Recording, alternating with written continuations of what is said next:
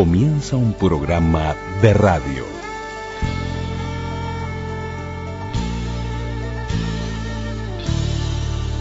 Un programa de radio. programa de radio.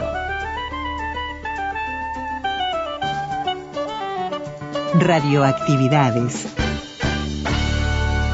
Radioactividades.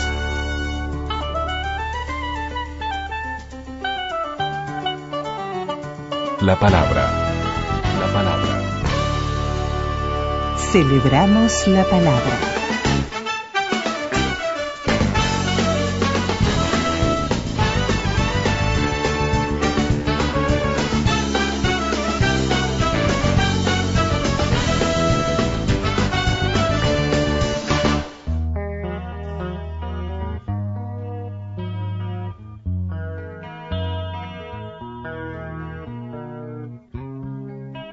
Comenzamos el programa de domingo, de este domingo 28 de marzo, con el viento en la cara. Pasa calle de largada, los boliches de garzón, hirviendo en presagios y apuestas. Caramañola, morral de la fiereza, corazones que explotan de tanto bombear. A codazos y escupidas se juega la cuerda codazos y escupidas se mueve la esquina. ¿Qué tal amigas y amigos de Radio Uruguay, de las radios públicas, 1050 onda media, 94.7 frecuencia modulada, 1290 kHz onda media Montevideo, red de frecuencia modulada del interior.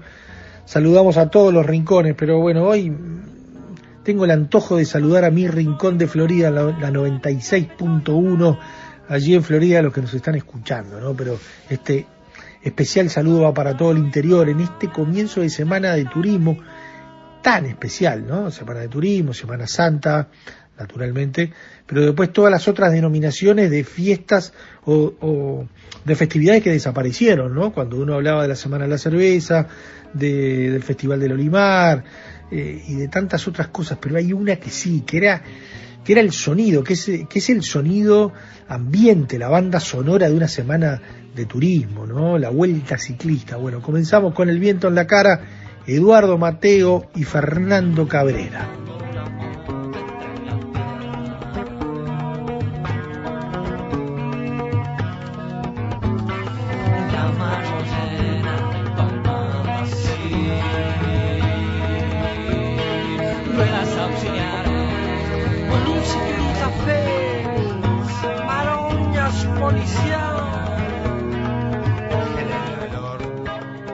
Comenzamos con esta canción que tiene que ver con la bicicleta, con por qué y por qué, como les decíamos, ¿no? Una, una semana de turismo sin la vuelta ciclista del Uruguay habría que ir muy atrás en el tiempo, ya por los 40, cuando, cuando por la Segunda Guerra Mundial allí hubo alguna dificultad o, o apareció en realidad la vuelta ciclista del Uruguay en función de las dificultades que había en esos años 40, pero después difícilmente haya un momento en el cual se ha suspendido la Vuelta Ciclista del Uruguay. Bueno, tenemos dos ediciones seguidas que, se interrumpen, bueno, que naturalmente no se pudieron hacer, por razones obvias, pero que acá en Radioactividades vive y lucha la Vuelta Ciclista.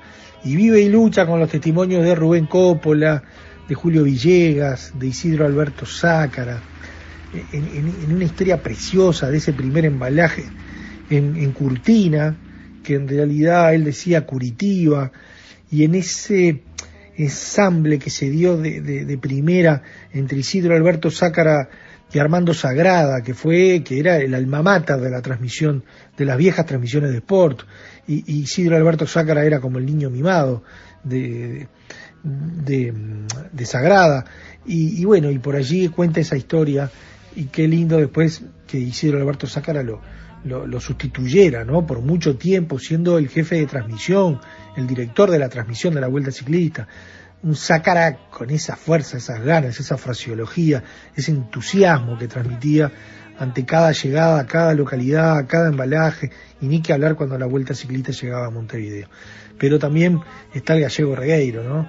Eh, con las llegadas del gallego casi como, como el, el bar an- de antes, ¿no? O sea, hoy el bar, hasta en el fútbol uruguayo, está con algunos inconvenientes. Bueno, las vueltas ciclistas terminaban los embalajes y, y bueno, más allá de la foto, en aquel momento era el, re- el relato del gallego reguero lo que se tomaba a veces para saber si llega, quién llegaba primero o para ordenar los tres, cuatro primeros lugares que llevaban bonificación.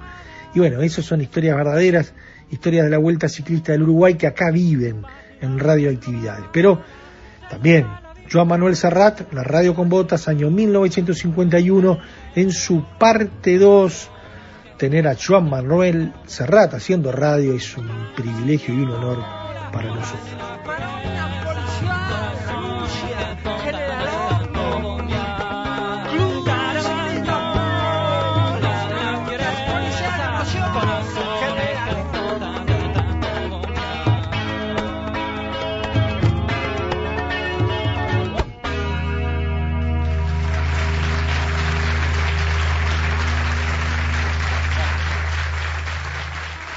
Twitter, arroba reactividades. Podcast. Radioactividades. Programas DX. Spotify. Anchor.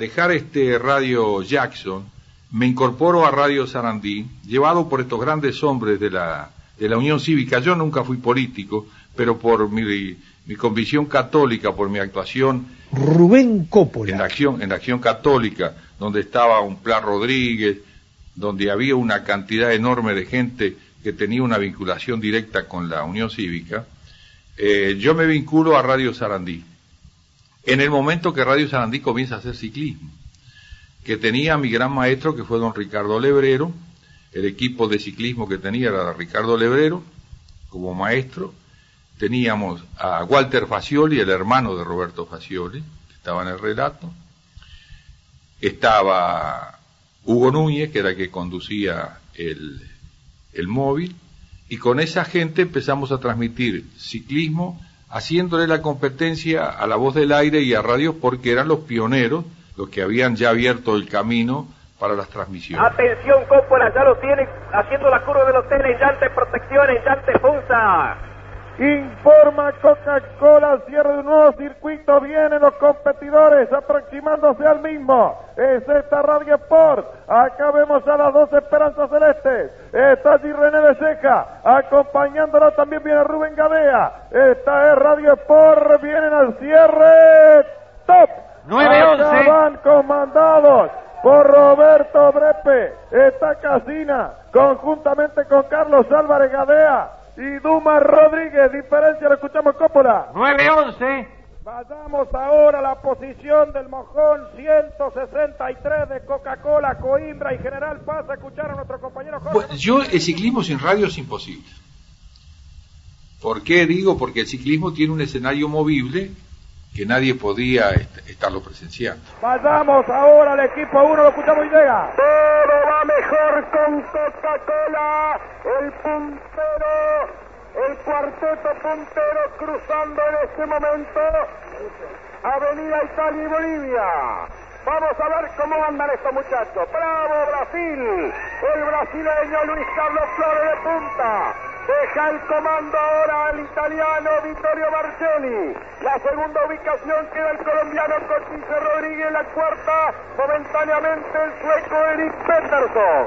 Se están turnando cada 50 metros. Julio Villegas. Estando en esas funciones de informativista, el director de Radio Sport, que era la otra ala de difusora del Uruguay, siempre buscaba gente para eh, los relatos de ciclismo. Don Esteban Ariano. ¿no? Esteban Ariano, la. Esteban Ariano. Y entonces me llama. Siempre aparecía una voz diferente, joven, venga para acá.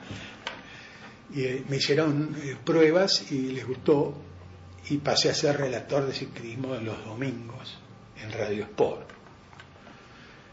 Primera carrera, la doble sauce.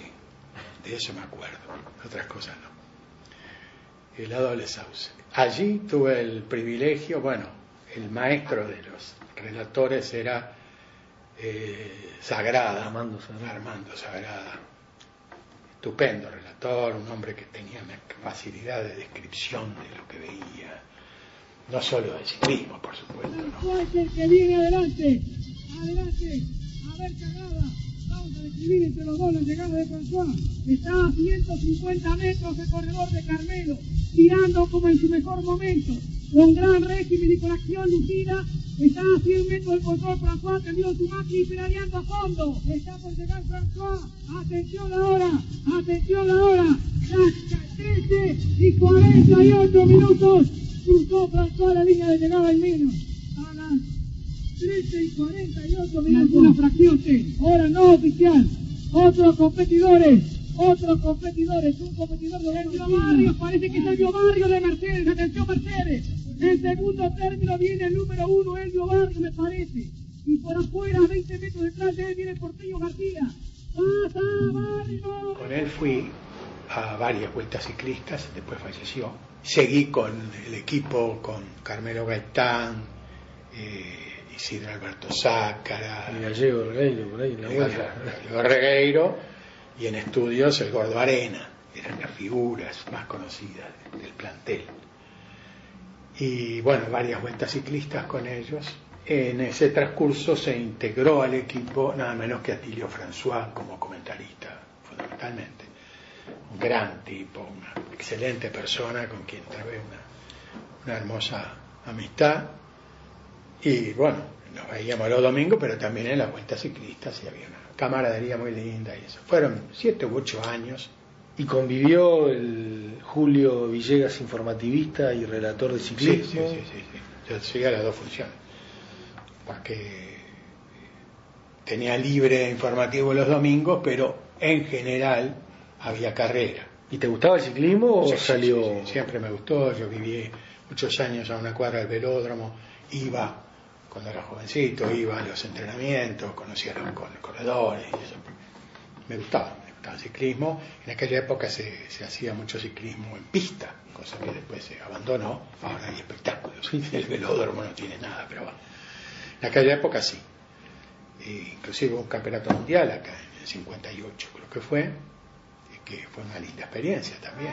para mantener las diferencias amplias que han logrado con respecto a los perseguidores. Muy bien el colombiano, muy bien Cochise Rodríguez, esperanza de América Latina en la prueba de hoy. También el brasileño Luis Carlos Flores, una verdadera sorpresa.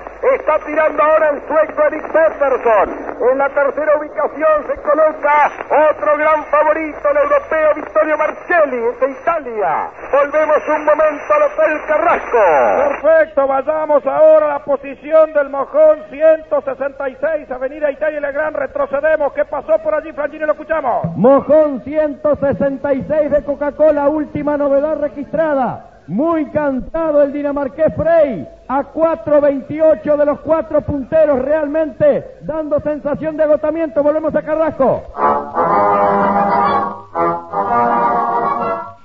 Isidro Alberto Saca. Digo, mire, yo voy a hacer la experiencia este año con la del diario La Mañana, porque yo empecé a hacer bolos, en la mañana del diario bolos son cuando íbamos a hacer partidos de bajo, o sea, informaciones que traían la noche.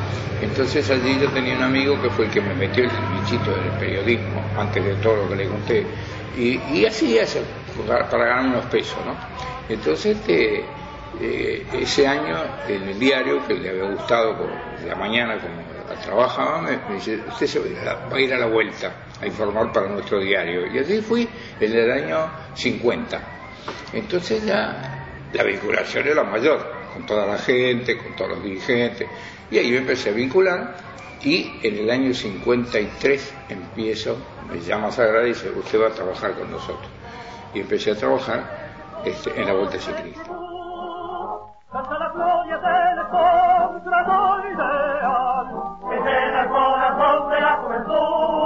Isidro Alberto Zácara y el primer embalaje que transmitió por Me radio. designan a mí para la primera vuelta en una localidad bien alejada.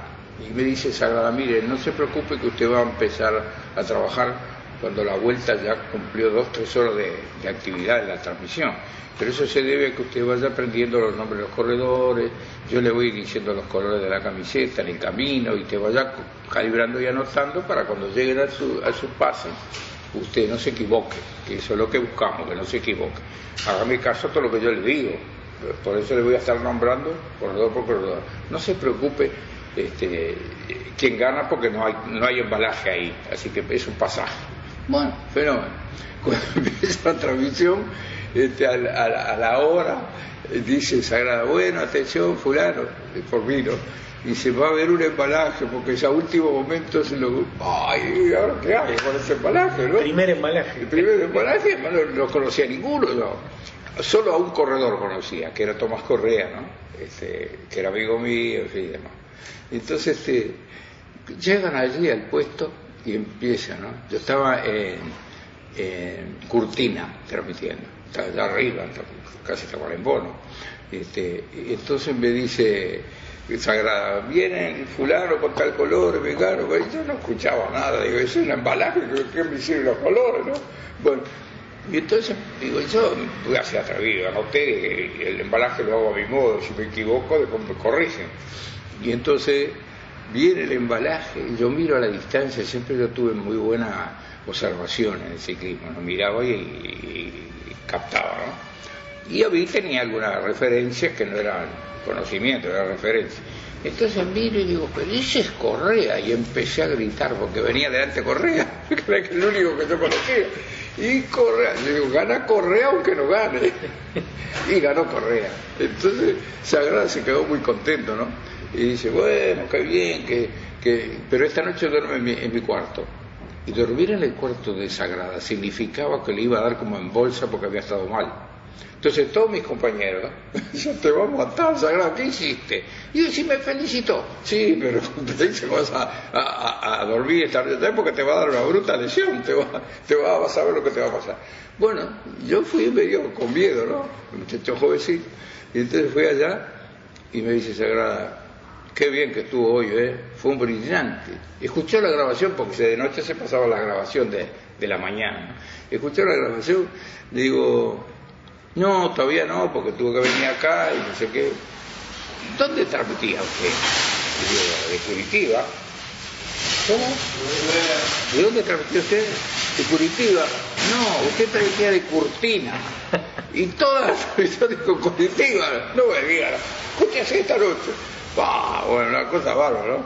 Mira, y me retó, me dijo, usted tiene que tomar atención, que o sea, empezar. Pues Sagrada tenía dos caras. Una era de inteligente y bueno como loco, y la otra era que era muy exigente.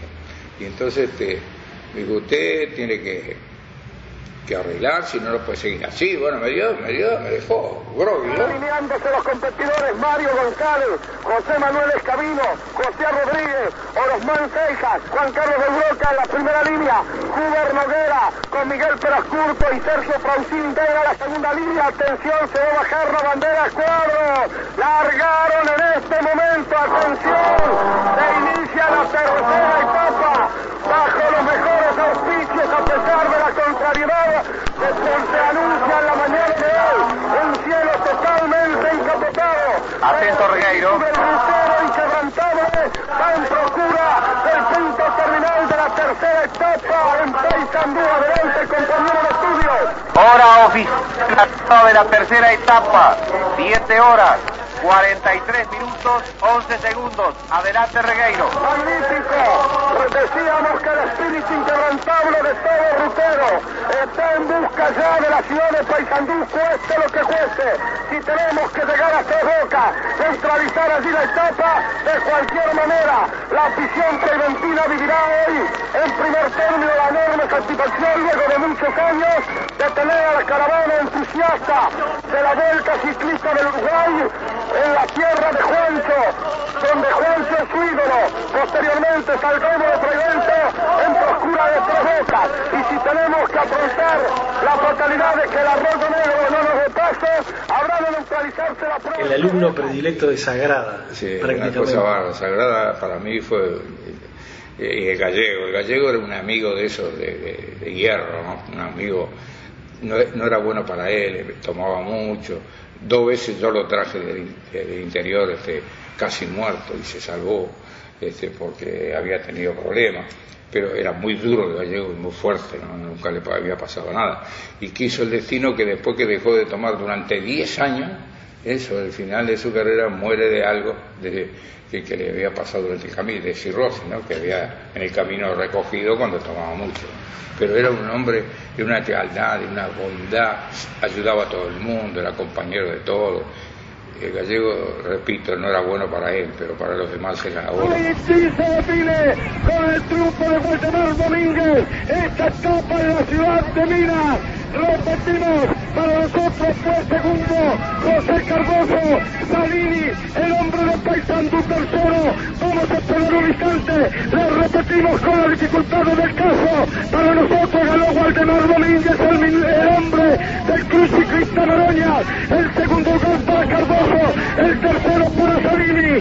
Como dijimos, siempre nos encomendamos al Supremo, nos encomendamos a Dios. Hoy también esperemos un instante.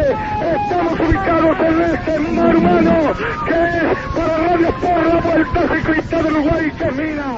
Atento J. Luis informa Guillermo Belenda, su cerrajero. Alberto Sacra. En el tiempo todavía para el enchantes y esto es maravilloso. Pelotón viene buscando el puesto fijo de por atención. Viene Federico Moreira. Esperamos que llegue Pontero. Luche Moreira. Gane esta vuelta todo coraje. Viene de punta ya Federico Moreira. Se estira el pelotón sin zaguea. Vamos llegando a nuestros compañeros en llante protección. En punta. Y yo era el populacho dentro de eso. Entonces, ¿qué pasaba? Vivía haciendo broma y chiste con todo. Entonces yo miraba y dice, che, viene, viene el pelotón. ¡Pah! Se viene lo que te dije.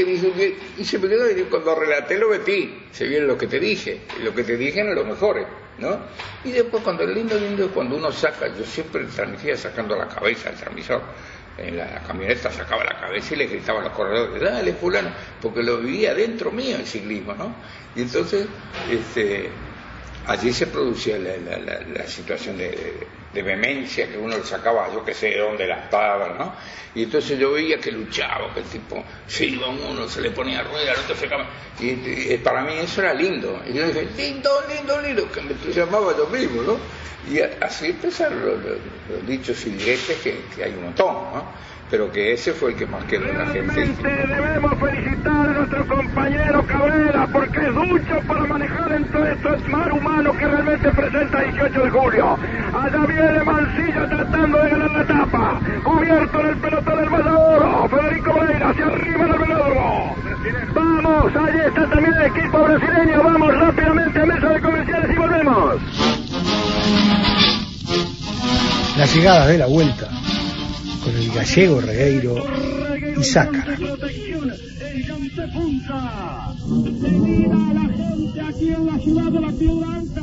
a un público extraordinario, como extraordinario es el arribo de los hombres al punto terminal. Hay más de 600 metros todavía. Informa Guillermo Belenda, su cerrajero, el zigzag, una mapa roja,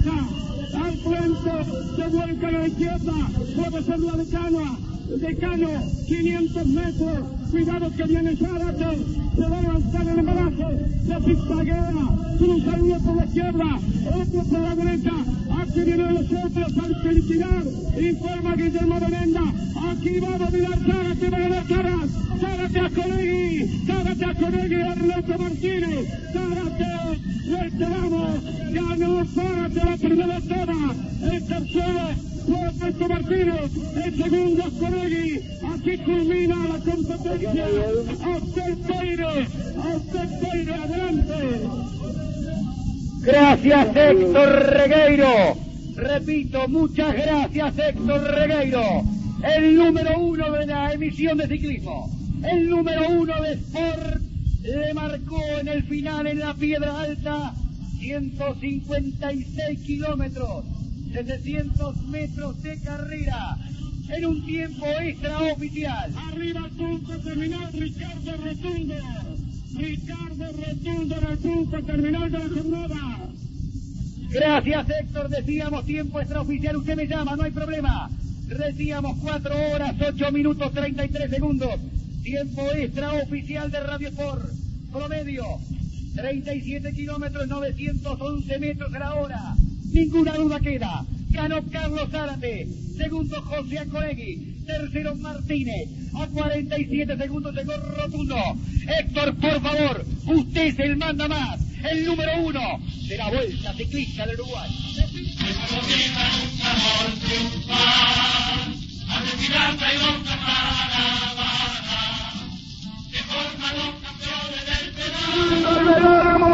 Falta el puesto de este quesito imponente, inolvidable, única esta fiesta del domingo de mañana.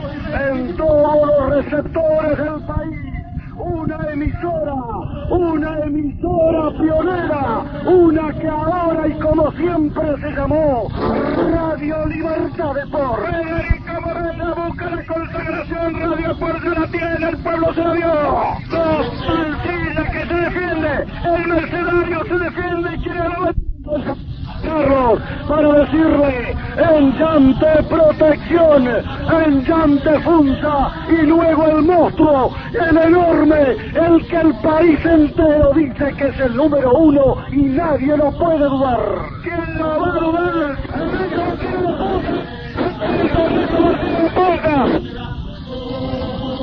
Atento pasó Ernesto Martínez de punta rumbo de oro, elegante protección, elegante pulsa. Los hombres son esperados. Han llegado todos los montos oficiales. Va a culminar, señoras y señores, esta la vuelta ciclista del Uruguay. Aquí vienen las motos que indican la proximidad de los hombres. Le vamos a dar el top.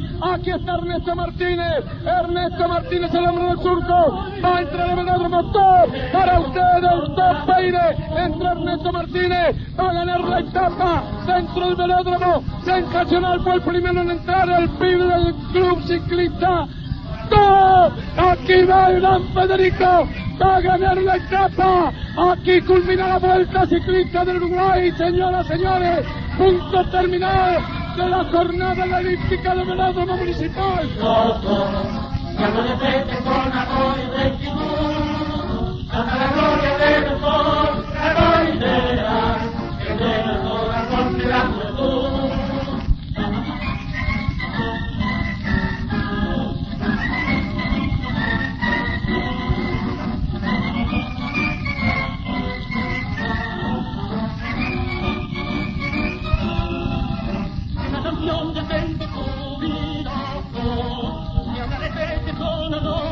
Y rectitud. Canta la gloria del encontrador ideal que llega al corazón de la juventud. Celebramos la palabra. Una voz. Escucha. Juan Carlitos Mareco. A las 5 en punto de la tarde. Escuche bien. Y la radio. Radioactividades, sábados y domingos al mediodía, I have a dream. para todo el país. El que nunca. Celebramos la palabra.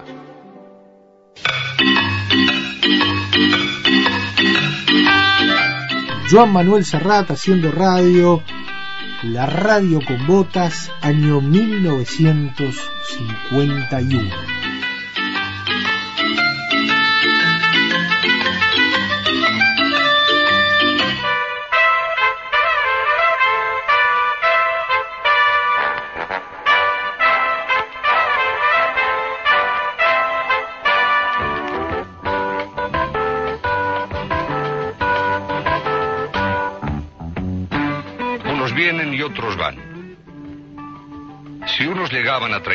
Sol, otros se iban a buscar en los países de la lluvia el cobijo contra tanta desesperación. La emigración empezaba a ser el pan de cada día. Con el tiempo se haría famosa aquella anécdota del extremeño, que solo llegar a Alemania escribió a su familia. Venid todos, les decía, que aquí todo el mundo tiene reloj y gabardina. A partir de los 50, aquel que viajase por la Europa Central podía pedir el vermut en castellano. Seguro que algún paisano habría por ahí para servírselo.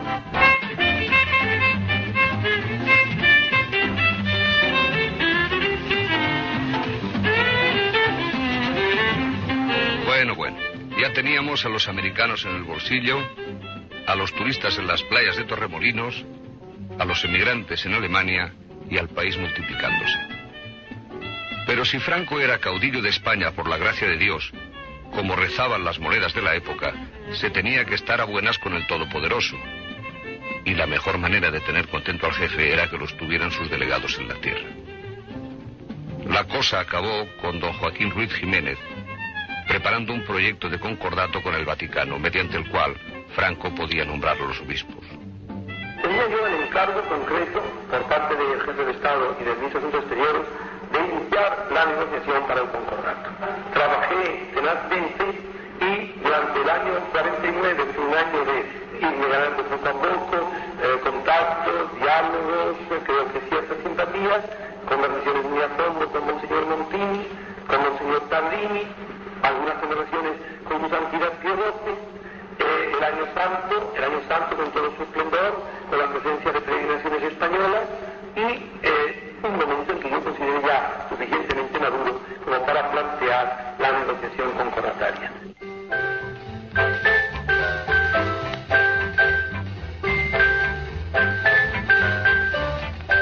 Y para celebrar que todo iba bien y que éramos tan cojonudos, alguno se compró un topolino, prodigio non plus ultra de la industria automovilística, que llegaba de Italia y que el llano alcanzaba la portentosa velocidad de 60 kilómetros por hora. Y en la música también acababa de ocurrir una revolución, o mejor dicho, 33 revoluciones por minuto. De la mano de la Dodge Gramophone acababa de nacer el long play, el LP, vamos. ¿Bailas, Pepe? Yo soy, sabéis, sindicalista.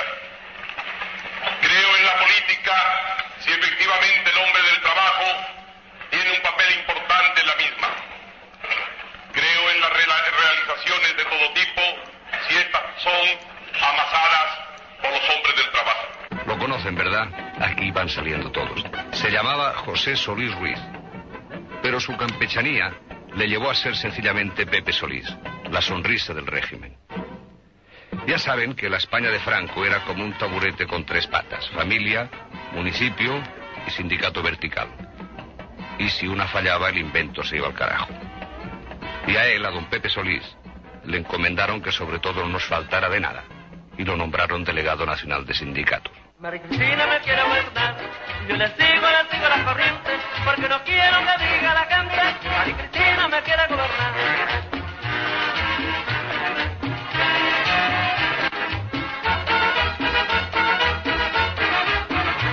María Cristina me quiere gobernar, yo le sigo, le sigo las corrientes, porque no quiero que diga La radio con botas de Joan Manuel Serrat en Radioactividades.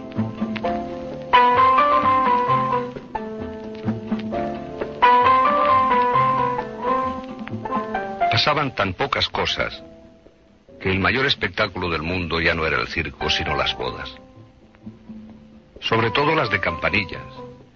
Aquellas bodas de príncipes y princesas que empezaban en las estaciones de esquí suizas y se acababan en las tardes de peluquería. Lo de Soraya fue sonado. Primero la propia eufonía del nombre, Soraya, como salida de un libro de Emilio Salgari del serrallo de algún reyezuelo turco. Luego estaba el novio, un tipo con cara de rapaz al que todo el mundo le llamaba el Shah. Soltero y solo de nuevo, el Shah se acabó fijando en una bella gimnasta que llevaba la bandera de su país en una de las demostraciones sindicales persianas. Un ayatolá les arregló la boda y otro ayatolá, años más tarde, les sacó del país. Soraya fue la encarnación de la fatalidad en una España que empezaba a traer niños al mundo por los descosidos. Fue siempre la ex emperatriz, madre y patrona de todas las Sorayas del mundo, que aprendieron a no sonreír jamás en las revistas para pasarnos su pena en pequeñas raciones de papel semanal. Luego llegó Isabel Pantoja y Soraya pudo descansar. Ella mi cuerpo hermosea,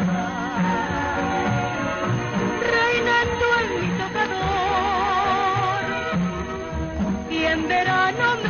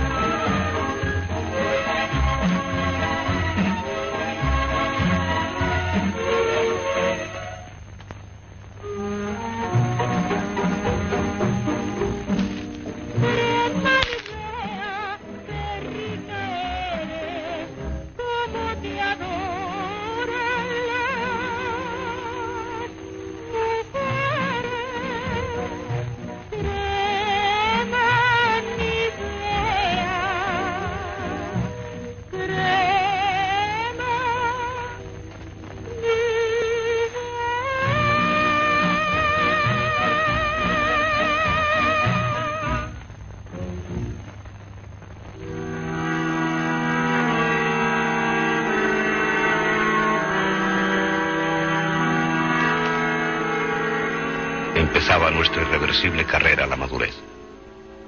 De aquel día, recuerdo la cara de felicidad de mi madre mientras amorosamente me iba vistiendo, nerviosa como una niña acicalando a su muñeco favorito. Recuerdo cómo brillaban sus ojos comprobando con satisfacción su obra mientras colocaba en su debido lugar el rebelde flequillo.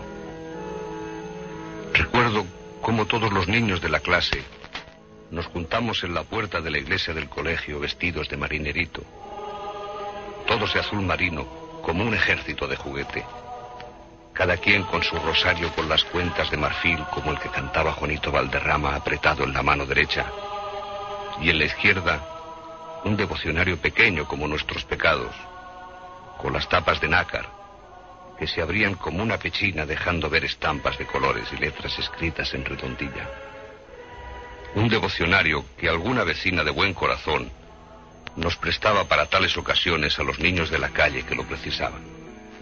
Y en fila de a dos, entramos en la iglesia cantando Cantemos al amor de los amores. Y uno tras otro, peinados y pulcros como ningún otro día, nos arrodillamos emocionados a recibir nuestra primera comunión. como una blanca azucena, lo mismito va hacia la iglesia, a la iglesia de San Gil, y ha cumplido siete años y va a recibir a Dios.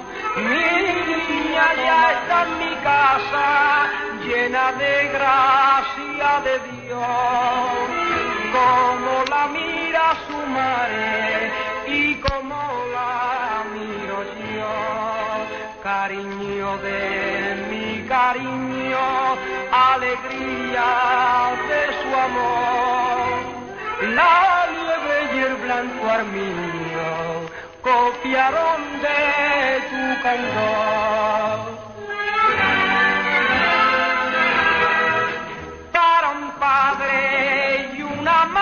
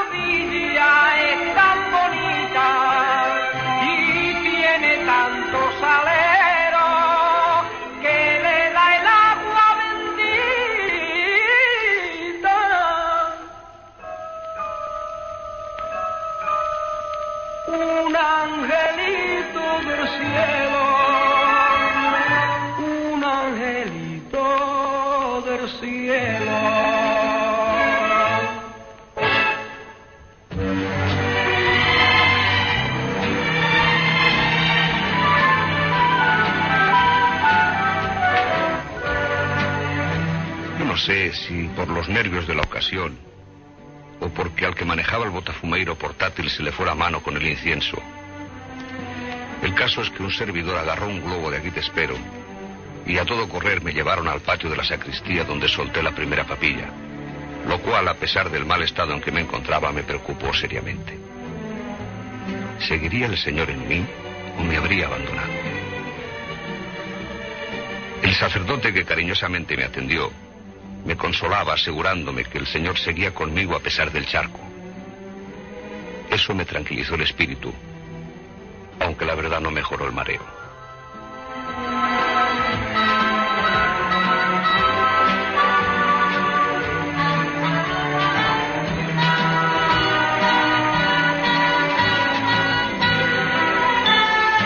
Más tarde, en casa, tumbado en la cama, mientras escuchaba como la familia devoraba las viandas que mi madre y mis primas habían preparado para celebrar el Fausto Día, pensaba en lo buenos que son los canalones que hace mi madre. Y maldecía mi mala fortuna. Pero en fin, lo importante era ponerse bien para la tarde, cuando me llevasen de casa en casa de los parientes más o menos cercanos a enseñar lo guapo que les había quedado el niño y cambiarles una estampita conmemorativa del acontecimiento por cinco duros, que es el precio en el que más o menos uno cifraba su buena voluntad.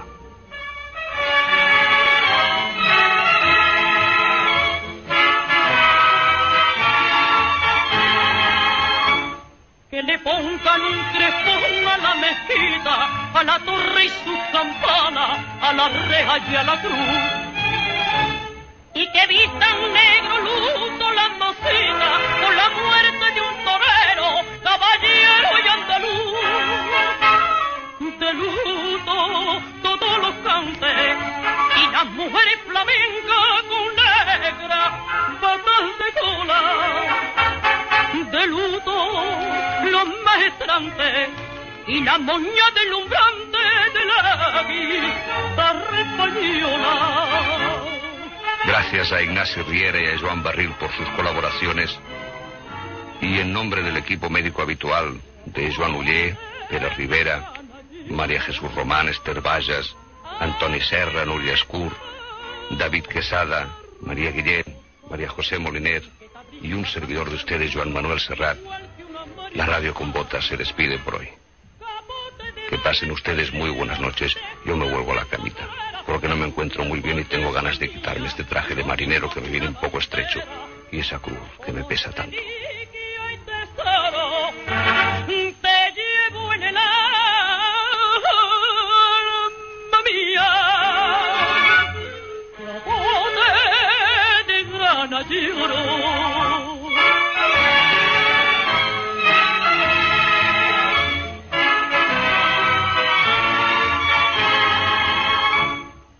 Pónganlas con negro a la girarda y a la torre de la vela y a la alhambra de Granada. Y también a la bandera roja y huelga y un silencio en los clarines de la fiesta nacional. Que lloren los bandoleros en los picachos más tardos de la sierra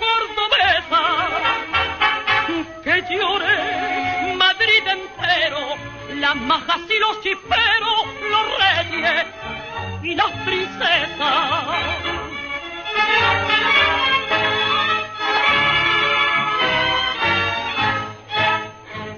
Capone de grana lloró,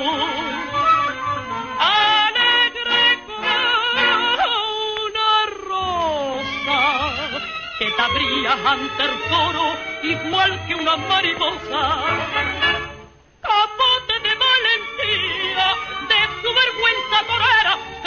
Cuerpo te ceñía, lo mismo que una bandera, como reliquia y tesoro, te llevo en el alma mía. De. Podcast. Radioactividades. Programas DX. Spotify. Anchor.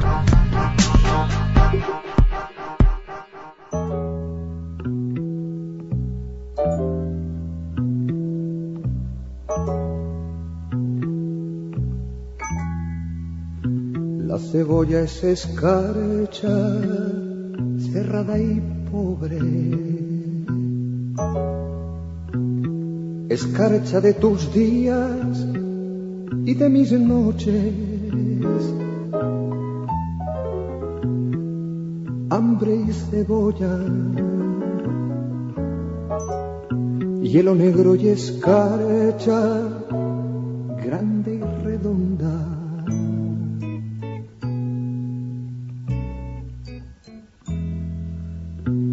En la cuna del hambre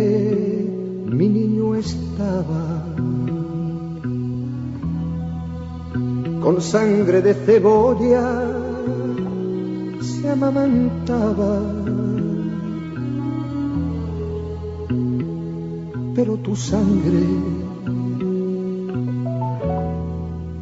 escarchada de azúcar cebolla y hambre Y nos vamos con Nanas de la Cebolla, por Joan Manuel Serrat. Un día como hoy fallecía, en 1942, Miguel Hernández, poeta y dramaturgo español, lo tenemos muy presente. Y bueno, esperemos hayan disfrutado del programa de hoy, que anduvo en la primera parte en bicicleta, recorriendo los caminos de la patria virtualmente, como todo se hace hoy, todo es virtual, todo es por Zoom, todo es a distancia hay que cuidarse y mucho en estos momentos que estamos viviendo. Pero bueno, radioactividades es como un oasis, si se quiere, y entre comillas, a todo lo que es el espectro habitual de los programas periodísticos informativos en donde el COVID manda en todo. Bueno, nosotros acá estamos libres de COVID de alguna forma y también le damos otro tono a las cosas, como siempre lo solemos hacer en radioactividades. Pero en este caso nos anduvimos por bicicleta, reivindicamos, en bicicleta mejor dicho, reivindicamos la Vuelta Ciclista del Uruguay en una semana en la cual se va a extrañar y bueno, allí estuvo el año 1951 con Juan Manuel Serrat. La seguimos el próximo porque capaz que hasta algún sonido de la vuelta se tiene que, que colar, ¿no? Alguna llegada, aquellas llegadas a, al, al Estadio Centenario, las llegadas de la Vuelta Ciclista Montevideo, al velódromo, a, a 18 de julio, a la Rambla, a, los lugares estos simbólicos y emblemáticos de, de esas vueltas que, que, realmente hacen parte o son parte de la historia de una semana muy particular para el Uruguay, que en este caso, eh, bueno, lamentablemente por razones conocidas no se dio. Abrazo grandote, que pasen muy bien. La seguimos los próximos, el próximo sábado, el próximo domingo a las 12 aquí en las radios públicas. Chau, chau. Conducción Daniel Ayala. Locución institucional Silvia Roca y Fabián Corrotti. Producción y edición de sonido Luis Ignacio Moreira.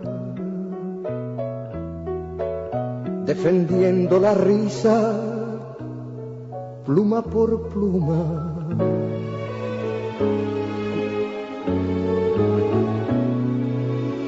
Al octavo mes ríes con cinco azares, con cinco diminutas ferocidades, con cinco dientes, como cinco jazmines adolescentes.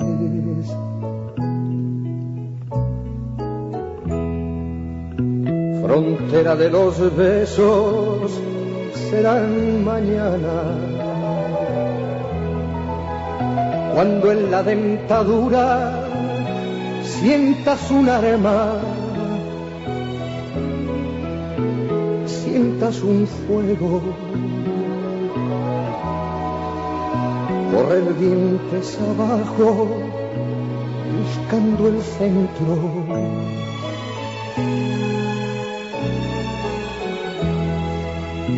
Vuela niño en la doble luna del